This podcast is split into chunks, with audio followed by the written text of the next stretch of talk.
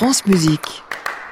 Faites passer les reportages de Nathalie Moller. Bonjour Nathalie. Bonjour Jean-Baptiste, bonjour à tous. Au centre pénitentiaire de Meaux, en Seine-et-Marne, huit détenus travaillent depuis novembre dernier avec des musiciens et des danseurs professionnels. Ensemble, ils préparent un spectacle qui s'appelle 12 cordes.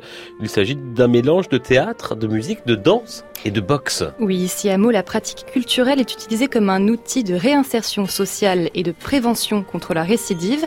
12 cordes est un projet mené par le SPIP, service pénitentiaire d'insertion et de probation. Cécile Durand en est la directrice adjointe.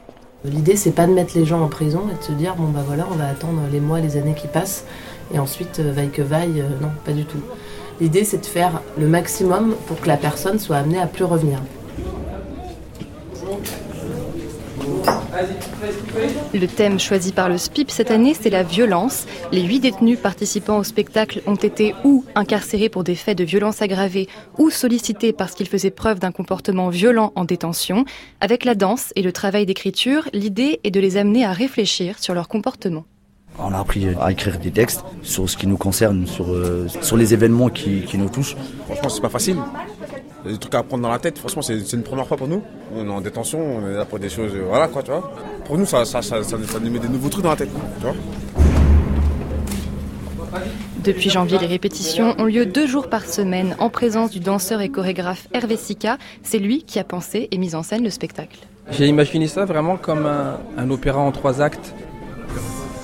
Euh, le premier acte ressemble un peu à ce qu'on va appeler le sparring, le partenaire. L'acte 2 est peur et superstition. Et on finit par l'acte 3 qui est le show, le ring, l'affrontement. Mais c'est plus un combat contre soi-même au final. Sur scène, il y a aussi une chanteuse soprano, un percussionniste, un DJ et cinq musiciens de l'Orchestre de chambre de Paris. Un ensemble de 16 professionnels donc, puisque les détenus sont eux aussi rémunérés pour chaque jour consacré au projet. Et c'est une première en France, Hervé Sika.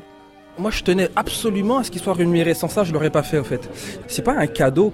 Ils viennent travailler, quoi. J'offre pas de la culture, je fais de la culture avec eux. Je boxe mon art.